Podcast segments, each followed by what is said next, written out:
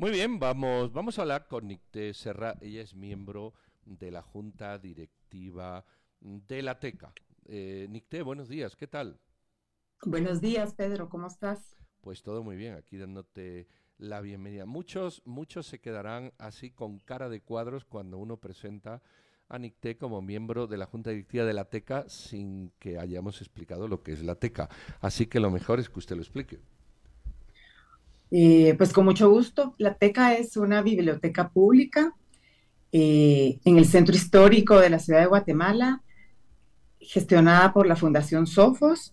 En la gestión la hace la Fundación Sofos y es un proyecto que nació en colaboración con la municipalidad dentro del eh, programa que la municipalidad tiene para resguardar el patrimonio histórico ahí en el centro. Entonces, se dio la oportunidad de que la municipalidad diera de local y la TECA nace eh, de la intención y el deseo de la presidenta de la fundación, que es Marilyn Pennington, de llevar lectura a más personas.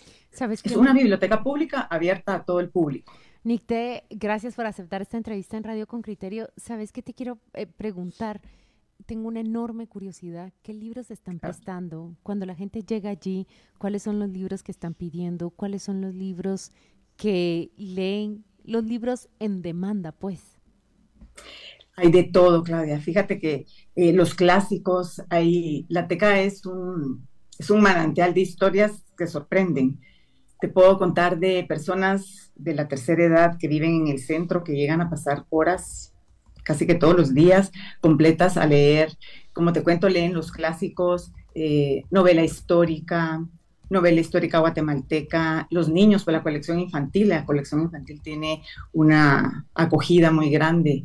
Eh, también los autores guatemaltecos, te puedo contar que la colección, que es, bueno, fue curada con un, con un amor y un detalle y un interés tan, particular, pensando cabalmente en un público variado. Eh, de todo, hay de todo. Hola Nicte, qué bueno verte, bienvenida a Con Criterio. Verte Igual, a mí me da mucho gusto encontrarte aquí. Nicte, contanos, ¿y, y, tú qué papel jugas ahí? ¿Por qué estás en la teca y, y, cuánto tiempo le dedicas? Yo sé que las letras son lo tuyo, pero, pero en la teca te veo especialmente contenta. Bueno, mira, eh, es que es una historia muy bonita porque eh, en el 2018, como les cuento, nuestra presidenta Marilyn Pennington nos convoca a un grupo de locos por la lectura o de, lectores eh, empedernidos a, ahí sí que proponernos que fuéramos parte de, este colectivo que trabajara para crear la TECA. ¿Por qué estoy ahí? Porque fui invitada por ella la conozco por la lectura, pertenecemos al mismo club de lectura. Ella escogió un pequeñito grupo de lectores y personas que le apostamos a la lectura para el cambio. Creo que eso es muy importante para el cambio en la comunidad y mi rol, yo, yo la verdad solo estoy en la junta directiva, soy una espectadora entusiasta, eso sí, entusiasta, eh, trato de ir lo más posible y darla a conocer. ¿Por qué creo tanto en la lectura? Por experiencia propia. Eh, ¿cómo, ¿Cómo se puede acceder a la teca? Eh, ¿cuánta, ¿Cuánta gente accede? ¿Cómo, ¿Cómo es el proceso de quien quiera eh, aprovechar las oportunidades de lectura que, que ustedes ofrecen? Pedro, cualquier persona puede llegar a la teca, gestionar su carnet. A partir de diciembre el carnet es gratis.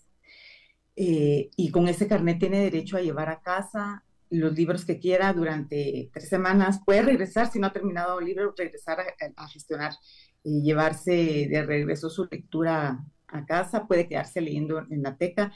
Cualquier persona puede llegar. Eh, yo les puedo contar, por ejemplo, que a noviembre en préstamo han salido 5.240 libros. 5.240 libros en préstamo. Mira, me interesa que, nos contes aquello de lo que estabas platicando antes. Eh, ¿Por qué la lectura ha sido tan importante para ti?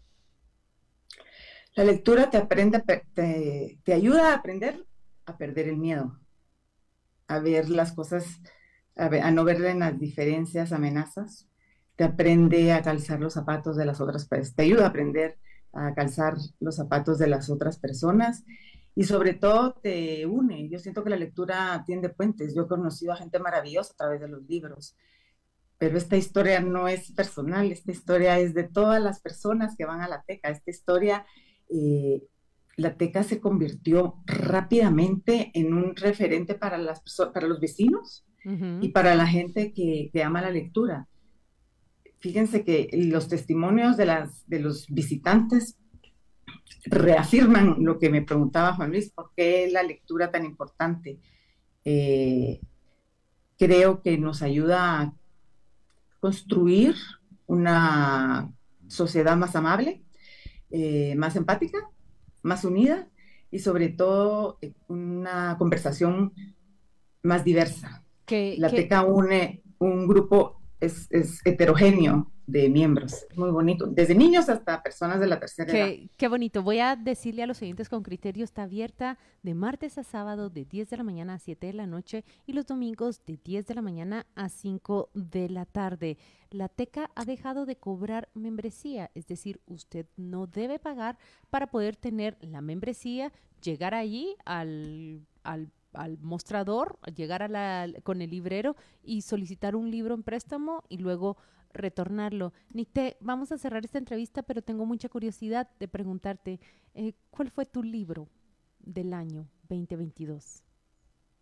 Uno, que injusta soy, ¿verdad? Pero, uno. Este, esta pregunta es un poco difícil, pero El olor del bosque, de Lengesstern, es una historia, es una novela histórica sobre la Primera y la Segunda Guerra Mundial desde el punto de vista de la, correspondencia que se gestaba, que es un estudio sobre cartas que mandaban los soldados franceses desde el frente, es una historia muy linda.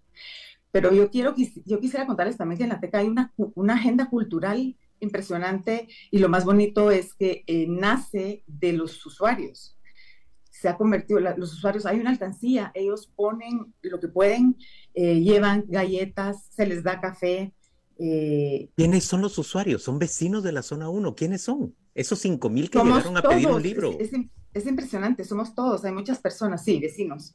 Eh, personas de la tercera edad que salen a dar su, su, caminata de la mañana y la terminan en la teca. Leen el periódico, se toman un café, sacan los libros. Los niños, eh, poetas jóvenes, emergentes. te voy a poner un ejemplo. Hubo un taller ahorita en diciembre, los, el 3 y el 10 dado por Alan Barrera, que es un, chico que escribe poesía, y ahí nada se cobra. O sea, todas las actividades culturales, la gente llega, eh, hay cuentacuentos todos los domingos por Delmi, todos los sábados, eh, sí, tres sábados al mes a las tres de la tarde.